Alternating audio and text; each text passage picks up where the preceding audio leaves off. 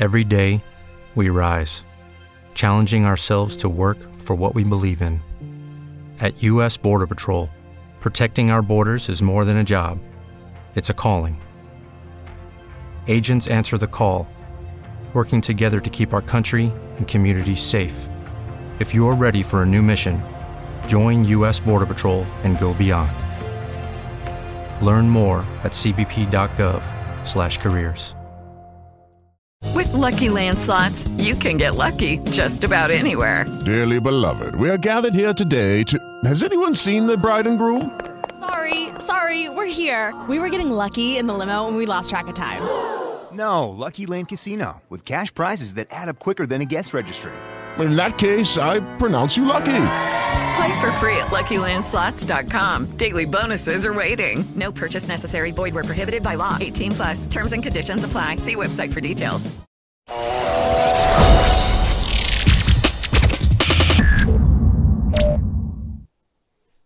Um de fevereiro e o ano está começando. O ano legislativo, o ano judiciário. É um dia de posse para muitos congressistas, é um dia de votações, também na Câmara dos Deputados, assim como no Senado Federal. Enfim, muita coisa acontecendo que às vezes nos passa despercebida no nosso dia a dia, né? Mesa diretora, comissões, presidente da Câmara, presidente do Senado, aí muita articulação sendo feita. Por que tudo isso agora? Qual a importância disso? Como é que isso impacta na nossa vida? Qual a importância dessas funções que eu já adianto que é bem significativa aí em Brasília? É sobre isso que a gente vai falar agora. Para o Mundo que eu quero saber, este é um podcast da Band com a minha apresentação, Jonah Trepton, para tratar de assuntos da atualidade com uma linguagem leve e acessível. E para nos ajudar a destrinchar esse mundo bem cabeludo que é o da política, sistema bem complicado para a gente entender a fundo, vou chamar agora para a nossa conversa Daisy Siocari, que é cientista política e vai ser a nossa tecla SAP aqui hoje. Oi, Daisy, bem-vinda ao Pare o Mundo. Oi, prazer falar com vocês. Daisy, um horário muito ingrato que a gente está gravando o podcast aqui. Vou até falar para quem está nos acompanhando, que pode estar tá nos assistindo em qualquer horário, né? São 5 e 15 da tarde, ou seja, tem votação acontecendo neste momento. Tem cinco minutos, começou de fato a votação na Câmara dos Deputados. A gente já consegue adiantar um pouco aí o, a expectativa em relação aos resultados, mas antes disso, vamos entender qual é a importância aí desse simbolismo do ano legislativo. O ano legislativo começa hoje, assim como o ano judiciário. Acabaram as férias, finalmente, né? O nosso ano já começou há muito tempo. E agora começam essas votações. Qual é a importância do papel, Daisy, do presidente da Câmara dos Deputados?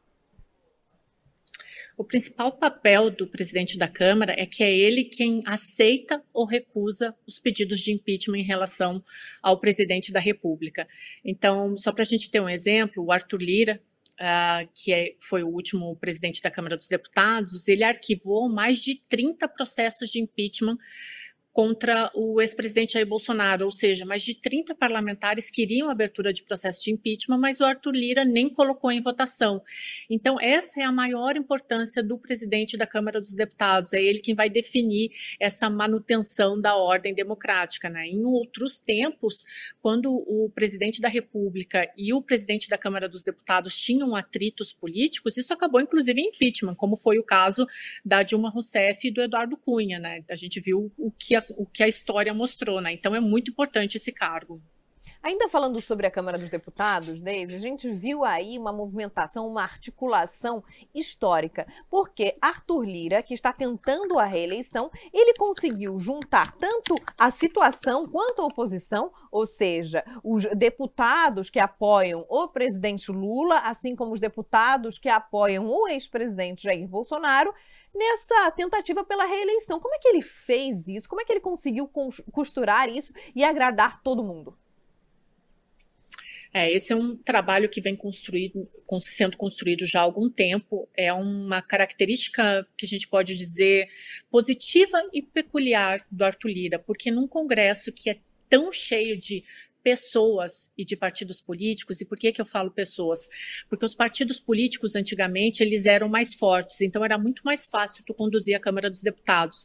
Hoje tem tanto partido, tanta gente, tanto interesse diferente, que essa arte de organização ela é muito mais difícil, mas o Arthur Lira conseguiu fazer isso. Como? Liberando emendas para parlamentares. Então, antes, uh, alguns presidentes da casa, eles só liberavam emendas para poucos parlamentares, para aqueles mais fortes. O Arthur Lira conseguiu liberar a emenda para todo mundo, deixar todo mundo feliz. Ele conseguiu fazer uma coisa que eu nunca vi desde a abertura democrática, que é unir PT e PL, que são dois dos maiores opositores democráticos da nossa história. Então, através dessa articulação, uhum. ele foi conseguindo reunir todo mundo e a, a eleição dele agora para a presidência está praticamente garantida por causa desse poder de articulação dele que outros presidentes não tiveram. Mas é articulação, é conversa, é bastidor político, é aquela história de chamar no cafezinho, de liberar a emenda certa no momento certo, de prometer. Né? O Arthur Lira prometeu também aumento em auxílios dos deputados, prometeu aumento de comissões na Câmara dos Deputados, isso dá poder para eles. Então, foi uma série de jogadas de bastidor que ele fez para chegar onde está. Daisy, mas essa jogada de bastidor que a gente vê sendo corriqueira em Brasília, não é aquele toma lá da cá que a gente sempre critica, que a gente fala, a gente precisa acabar com isso, a renovação política vai acabar com esse toma lá da cá. Dá para acabar com isso? Não, João, infelizmente não dá. A gente tem uma. A ideia da política brasileira, desde a Constituinte, era que existisse um presidencialismo de coalizão, que seria um presidencialismo de conversa, tá? de uh, trocas, de debate, de dissenso para se chegar a um consenso. Mas como a política brasileira ela tem por histórico, desde a velha república, o personalismo, a divisão entre os donos de poder e uma classe menos favorecida, isso foi repercutindo na política brasileira. Então a gente não consegue ter um presidencialismo de coalizão, que seria o que deveria acontecer, e a gente parte para o fisiologismo, que é esse toma lá da cá. Então, é tudo em troca de favores, eu só vou colocar um projeto em votação se tu liberar uma emenda, ou se tu me ajudar aqui ou ali, se tu conseguir uma comissão. Ah, a política brasileira é uma característica nossa mesmo, ela se perdeu nesse tomar lá da cá, e não tem mais como voltar atrás, muito por causa das nossas raízes históricas, que elas são assim, eu sempre cito um livro que eu acho que é maravilhoso para entender por que, que a nossa política não muda, que é Coronelismo, Inchada e Voto. Ah, é uma característica da política brasileira ter esses donos do poder que não mudam nunca, e aí eles vão perpetuando velhas práticas que permitem com que eles sempre estejam no poder, se não forem eles são os filhos, são os netos, são os sobrinhos, e aí uh, o poder ele vai se perpetuando para aqueles poucos que estão lá em Brasília, de tempos em tempos, através dos tempos, e isso não muda nunca. Então é por isso que eu digo, daqui a 200, 300 anos, Joana, as pessoas ainda vão estar fazendo a mesma pergunta, vai acabar o fisiologismo? E a resposta vai ser não, infelizmente. É, você, eu ia já fazer uma, uma pergunta de transição para a gente começar a falar do Senado Federal, mas você está falando de figuras que estão lá há muito tempo. Eu gostaria de trazer só para nossa conversa aqui um exemplo de uma figura que agora ah, tem muito poder, né? Renan Calheiros. A gente falou tanto sobre Renan Calheiros, que tem mais de 25 processos aí no STF e que agora é uma figura com um poder significativo no Congresso. Ah, que isso funciona na prática? Como é que dá para um político ter tanta força, mesmo apesar de um passado assim que é questionável? Joana, tu sabe que quando eu estava fechando o meu doutorado, eu fui fazer uma pesquisa em algumas bibliotecas, porque naquela época não tinha nem disponível online, eu tive que ir nas bibliotecas mesmo, e o que eu identifiquei, olha que loucura, que desde a velha república no Brasil existiam uh, detentores de poder, e ao longo do tempo deputados federais, que têm hoje, então aquelas pessoas, aqueles deputados que estavam na velha república, eles têm hoje no Brasil os seus tataranetos, tatataranetos em poderes uh, expressivos. Alguns que eu, eu, prefiro nem citar o nome, porque isso sempre dá problema, mas assim, alguns são governadores, ou outros estão na Câmara dos Deputados, no Senado, então o poder vai se perpetuando. E na política a gente tem uma coisa que ela é muito forte, muito simbólica. Tu não precisa, às vezes, ter uh, um cargo eletivo, tu não precisa ter sido eleito para ter uh, uma voz e um poder de fala na política. Às vezes, tu agir no bastidor dá tanta força quanto um cargo eletivo. E por que, que eu digo isso? Por exemplo, um exemplo claro de quem não soube entender essa lógica foi o presidente Jair Bolsonaro, que perdeu a eleição e ele não entendeu que ele ainda tinha capital político para direcionar à direita e ele saiu de cena. A gente tem vários desses exemplos na política brasileira. Por exemplo, quem que a gente fala o tempo inteiro? Valdemar Costa Neto. Ele não tem um cargo, ele não é um deputado, mas ele está lá articulando os poderes da política. Uh, o próprio Kassab, o Sarney, Renan Calheiros, eles sempre vão se perpetuando através dos filhos, dos netos, dos sobrinhos, porque é um esquema que perdura na política brasileira desde Pedro Álvares Cabral. São os filhos, os netos e os bisnetos que vão tomando conta do poder, e aí isso não muda. Vamos agora então fazendo essa transição para falar sobre o Senado, né? A gente falou sobre a importância aí do presidente da Câmara dos Deputados. Qual a diferença entre o presidente da Câmara dos Deputados e o presidente do Senado? Para depois sim a gente falar então da tentativa de reeleição de Rodrigo Pacheco. Se a gente for falar da principal diferença, da principal característica, é que, por exemplo, a, a, o o presidente da Câmara ele pode definir o processo de impeachment de um presidente da República. O Senado ele é considerado a Câmara Alta. E ele pode definir, por exemplo, o que nos últimos tempos tem sido uma pauta constante uh, na democracia brasileira, o impeachment de um ministro do STF, né? Ele, o Senado também tem um status que a gente chama que é uh, um status de casa revisora. Então, os mandatos são de oito anos, né? Na Câmara dos Deputados, os mandatos são de quatro anos. Então, portanto, agora não, não, for, não foi uma renovação completa no Senado, porque os mandatos são de oito anos. Então, essa é a principal diferença. Assim, é, um, é um poder, o sistema brasileiro é de freios e contrapesos, onde um poder vigia o outro. Mas esses poderes, às vezes, eles podem, inclusive, tirar os outros de suas posições. Então, por exemplo, o presidente do Senado ele pode dar abertura a um processo de impeachment de um ministro do STF, coisa que na Câmara dos Deputados não pode acontecer, né?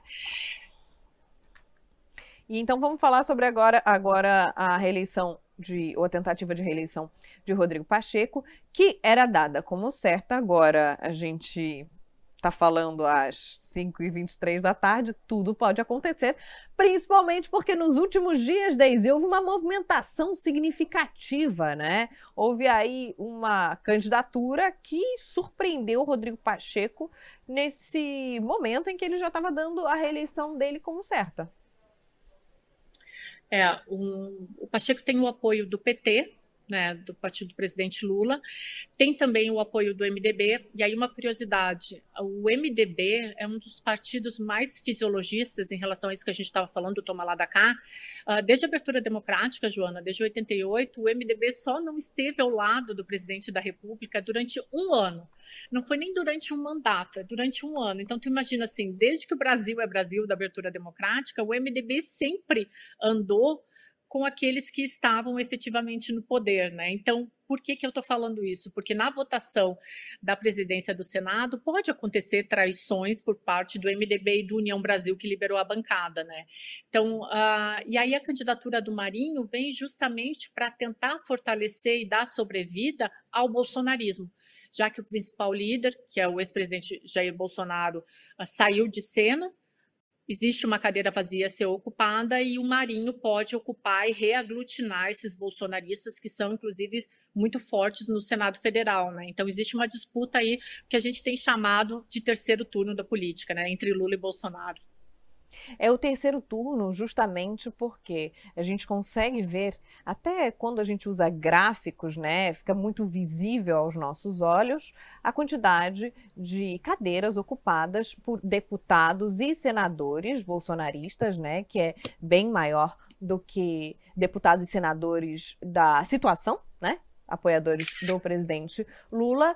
E isso daí tem uma forte pressão no que diz respeito à governabilidade do presidente atual, presidente Lula. Então, a figura dos dois presidentes da Câmara precisam ser, precisa ser de apoio ao presidente da República para que esses deputados e senadores não tenham tanta força enquanto oposição ou isso independe? É melhor que seja assim, uh, o presidente das duas casas é melhor que eles sejam de acordo com o presidente da República, justamente para evitar esses processos de impeachment e esses atritos. Então, o que a gente deve ver agora é uma recondução do Arthur Lira à presidência da Câmara, isso deve dar um pouquinho de paz. A gente tem que lembrar que o Arthur Lira é centrão, centrão no Brasil é aquela massa que a gente não sabe de onde vem, mas que sempre vai com poder e de acordo com seus interesses pessoais, mas é sempre melhor para a governabilidade que os, os dois presidentes das casas estejam de acordo com a presidência da República. O cenário que o Lula vai assumir agora diante da votação no Congresso Nacional é muito diferente do cenário de quando ele foi presidente da República, onde o PT tinha maioria. Agora no, no Congresso a situação é que na presidência, na, na Câmara dos Deputados o PL é o maior partido e agora com algumas mudanças no Senado, o PSD é o maior partido e o, e o PL é o segundo. Então, existe uma oposição muito forte ao Lula, independente das presidências da casa, que ele vai ter que articular agora. Mas é óbvio, se os presidentes forem de acordo, as votações elas ficam mais tranquilas e elas podem ser conduzidas com mais harmonia. No caso, nesse caso específico, como a gente tem esses parlamentares bolsonaristas, é harmonia peronomútil. Bom, vamos ao chutômetro ou a expectativa da Daisy. O que, que você acha que vai acontecer nas próximas horas? Essa pergunta é de um milhão, né? Na Câmara, da Arthur Lira. No Senado eu fiz tanta conta, mas tanta conta, mas por enquanto eu tô com 38 a 29 para o Pacheco. Eu ainda acho que por uma margem mínima dá o Pacheco. Bom, e ele que falou aí até sobre mudanças no STF, tá tentando fazer de tudo que ele pode para conseguir esse apoio, né? É, eu estava vendo o discurso dele um pouquinho antes da gente conversar aqui. Ele atribuiu muito ao Marinho, que é o candidato dele, as pautas revanchistas, né? Falou que o Marinho é que tem a maior agressividade do bolsonarismo, condenou com muita força, com muita veemência os atos de 8 de janeiro, mas ele está atribuindo ao adversário dele essa pauta revanchista e colocando nele uh, uma sensação de tranquilidade de que os poderes vão coexistir harmonicamente, né? O que é uma necessidade e algo que não aconteceu aconteceu nos últimos quatro anos, né? Mas existem aquelas traições, existem aqueles que, ah, eu não quero isso, eu quero uma independência do Congresso e até uma, um protagonismo do Senado Federal, que é mais ou menos o que o Marinho prega, né? Deise, eu ficaria aqui falando e te perguntando por horas e horas as perguntas mais básicas, que na verdade são as mais difíceis para a população, para quem não, não, não, consegue acompanhar tão a fundo né, o noticiário político, que é denso. Então a gente precisa dessas respostas e você responde tão bem. Eu te agradeço pelo teu tempo e te garanto que já já eu vou te chamar de novo para participar aqui do nosso podcast. Não, por favor, João, é maior prazer. Até a próxima. É. Este foi o Pare o Mundo que eu quero saber, podcast da Band com a minha apresentação, Joana Trepto, com coordenação de Cleison Luiz. Todo dia um episódio novo, tratado de forma leve e acessível. Até a próxima. Tchau.